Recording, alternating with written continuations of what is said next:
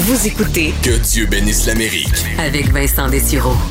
Dans quelques jours, ce sera la journée internationale de la femme, le 8 mars, et je voulais pour l'occasion, dans le bloc 101, vous raconter euh, l'histoire d'une femme importante dans l'histoire de la politique américaine et une histoire quand même méconnue, je crois, même pour les Américains, celle de Frances Perkins première femme à siéger dans le cabinet d'un président des États-Unis, euh, elle qui a été secrétaire du travail sous euh, Franklin Delano Roosevelt et qui avait été fortement marquée par un incident dont je vous les ai parlé il y a quelques semaines à peine, le fameux incendie de la Triangle Shirtwaist, un, bon, oui, mort euh, énormément d'ouvriers, particulièrement de femmes immigrantes, dans des conditions de travail épouvantables, événement tragique qui va marquer les politiques de Francis Perkins. Il faut dire, comme beaucoup de gens à l'époque euh, qui sont devenus euh, politiciens, c'était des gens qui venaient de familles modestes, hein, qui ont appris un peu sur le tas. C'est son cas. Elle qui venait d'une famille euh, du peu fortunée, peu d'éducation, mais qui, dans le cas de ses parents, lisait beaucoup, s'était informé sur l'histoire, sur même le droit. C'était le cas de son père qui dirigeait un magasin de papeterie. Elle qui est née à Boston, Massachusetts, en 1880. Et euh, ben, elle a commencé à étudier, quand même, accès à des études. Elle étudie l'histoire économique américaine, entre autres, où, moment marquant pour elle, euh, on doit visiter, dans le cadre de ce cours-là sur l'économie américaine, on doit visiter des usines et des moulins locaux. C'est exigé dans le cours. Et ça va lui donner un choc de voir les mauvaises conditions de travail, euh, le fait également que des travailleurs blessés sont condamnés à quelque sorte à une vie de pauvreté parce qu'évidemment, ils n'ont pas de sécurité sociale ou d'appui de l'État. Lorsqu'ils se font blesser, ils ne peuvent plus travailler, alors vivent dans euh, la pauvreté la plus absolue pour le reste de leur vie. De, leur vie. Alors, elle va commencer comme ça à être très, euh, bon, euh, secouée par les conditions de vie des travailleurs américains et vouloir les améliorer. Elle va obtenir donc son diplôme en 1902 et euh, prend des emplois d'enseignante, entre autres au Massachusetts, va se déplacer dans l'Illinois pour trouver finalement un emploi à Philadelphie euh, dans une organisation qui étudie les conditions sociales auxquelles font face les jeunes femmes et entre autres les Afro-Américains euh, dans les usines de la ville. Alors c'est vraiment un dossier qui revient assez souvent. Elle obtient en 1909 une bourse pour fréquenter l'école d'études supérieures de l'Université Columbia à New York, donc fait quand même assez notable. Elle va donc se rendre à la maîtrise où elle va étudier dans sa thèse de maîtrise euh, enquête sur les enfants sous-alimentés qui fréquentent entre autres une école de Hell's Kitchen et euh, s'engage dans plusieurs campagnes pour améliorer les conditions de travail des pauvres de la ville.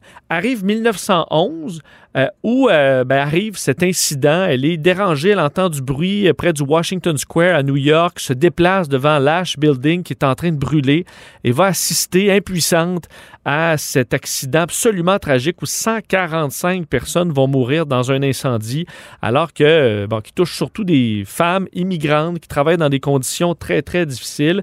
Et ça va fortement l'ébranler. Elle sera embauchée comme enquêteur sur cette commission, alors va se plonger euh, carrément euh, les deux mains là-dedans, dans la protection et dans la découverte surtout des euh, conditions de travail épouvantables dans lesquelles vivent ces gens-là. et va travailler avec un homme qui s'appelle Al Smith, un membre de l'Assemblée de New York qui a occupé le poste de vice-président de la commission. Il va devenir plus tard le gouverneur de New York et finalement même candidat démocrate à la présidence en 1928. Alors là commencent les contacts assez intéressants pour Francis Perkins. En 1913, elle épouse son mari Paul Caldwell Wilson, qui travaillait au bureau du maire de euh, New York. Et euh, elle conserve son nom à ce moment-là parce que elle est euh, dans plusieurs dossiers chauds, entre autres avec les syndicats, les travailleurs qui se plaignent de leurs conditions, et elle veut surtout pas entrer son mari dans la controverse, alors préfère, pour le protéger, conserver son, son, nom. Lors de la naissance de leur fille, elle va souhaiter devenir mère à la maison, mais encore une fois, en raison de son mari, son mari commence à souffrir de maladies mentales, certains épisodes de maladies mentales. Alors, elle va se sentir obligée de conserver son emploi à ce moment-là. Et euh, ben, deux, euh, Al Smith, dont je vous ai parlé tantôt, avec qui il avait travaillé, qui était devenu un ami, est élu gouverneur de New York en 1918. Et euh, on comprend qu'à ce moment-là, les femmes, on le sent, vont obtenir le droit de vote. C'est un moment pour embaucher, entre autres, une femme dans un rôle important. Alors, il nomme Frances Perkins à la commission industrielle du département du travail de l'État de New York. Et au fil du temps, va devenir amie avec une certaine Eleanor Roosevelt, évidemment femme de Franklin Delano Roosevelt, qui se remet à ce moment-là de la polio. Alors, Perkins va devenir euh, proche des euh, Roosevelt, va même donner de l'information à Roosevelt sur les dirigeants syndicaux, comment travailler avec eux, les conseiller sur certains problèmes. Et Roosevelt est par la suite élu gouverneur de New York. Il nomme Perkins à la tête du département du, euh, du travail et arrive un, ben, carrément une catastrophe sur l'économie américaine, la Grande Dépression en 1929, évidemment. Et Perkins, alors que ben, le monde est ébranlé par ce, ce dossier-là, ben, va retrousser ses manches et commencer à préparer le futur pour faire face, évidemment, à la Grande Dépression, repartir l'économie de l'État de New York. Alors, elle va travailler avec Roosevelt euh, là-dessus. Et Roosevelt est élu président des États-Unis en 1932 et nomme Perkins comme secrétaire du travail des États-Unis devient ainsi la première femme à servir dans le cabinet d'un président. J'ai pas été capable de trouver beaucoup d'audio euh, de Mme Perkins. J'en ai trouvé un que je vous fais entendre parce qu'il est très intéressant. On est en 1934. Alors, vous imaginez qu'on est encore dans les... à essayer de se remettre de la débâcle de 1929. Écoutez ce qu'elle avait à dire sur le fait de repartir la machine et aider les travailleurs alors que ben, l'industrialisation bat son plein aux États-Unis. One of the great problems before American thinkers and American industrialists today is the problem of how to build up consumption power equal to our great, great mass production power. But we have developed perhaps more than any other nation in the world the technique of mass production, of machine production. And we can produce, have for many years been able to produce in this country in eight months as much as we could consume in 12 months. Now this leads us inevitably to the study of two techniques for building up our consumption power to a point where it is comparable with our production power. First, the technique of shortening the hours of labor per day and per week, and second, the technique of raising the income, the wage income or the cash income of those persons who are engaged in employment in the mass production and other industries. That gives us at once a number of persons, a large number of persons, who have both the leisure in which to spend money and have through their wage levels the money to spend.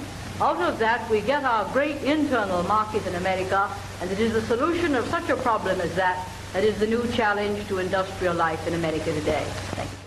Alors, je vous traduis un peu ses propos. Elle explique qu'avec la production de masse, évidemment, qui arrive avec les, les nouvelles technologies de l'époque, mais disons, on produit en huit mois ce que les Américains peuvent, en quelque sorte, consommer en 12 mois. C'est-à-dire qu'il y a un manque à gagner. Il y a des gens qui ne peuvent plus travailler pendant un certain temps. Alors, elle amène deux solutions.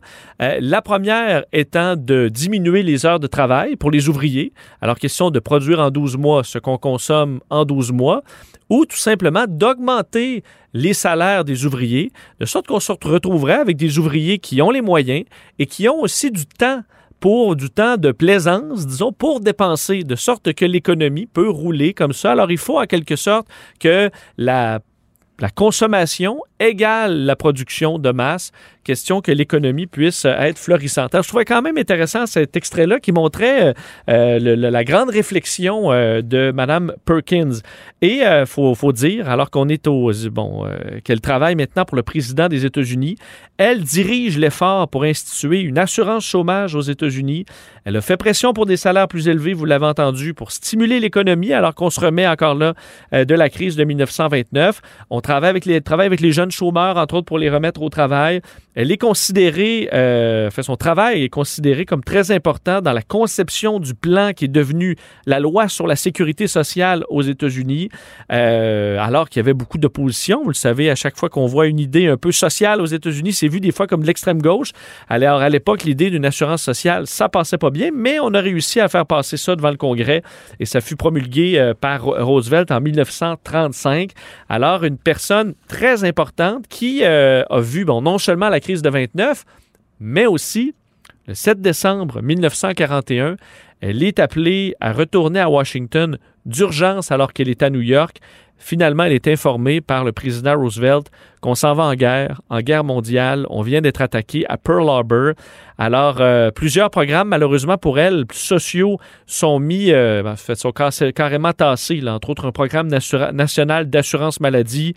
On oublie ça. Euh, évidemment, effort de guerre oblige. Alors, elle va travailler, même si on juge que beaucoup de plans sociaux sont rendus irréalisables par la guerre. Prévoit de quitter l'administration. Roosevelt va quand même pousser pour qu'elle demeure après la guerre pour aider. Euh, lui remporte un quatrième mandat. On pouvait à l'époque euh, donc remporter autant de mandats. Continue à travailler au département du, du travail.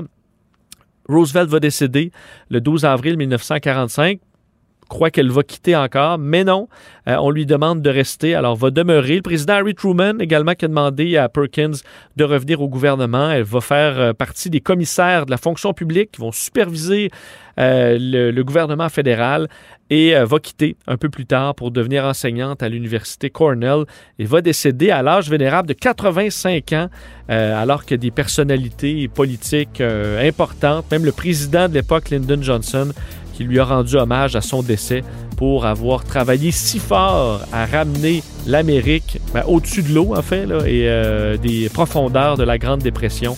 Alors, une femme très importante dans l'histoire américaine et qui aura tracé la voie pour plusieurs politiciennes aujourd'hui qui font partie du gouvernement américain.